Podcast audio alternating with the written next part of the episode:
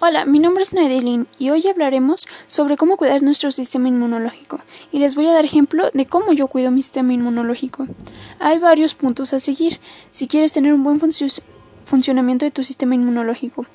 Por ejemplo, punto número uno, mantener una buena hidratación.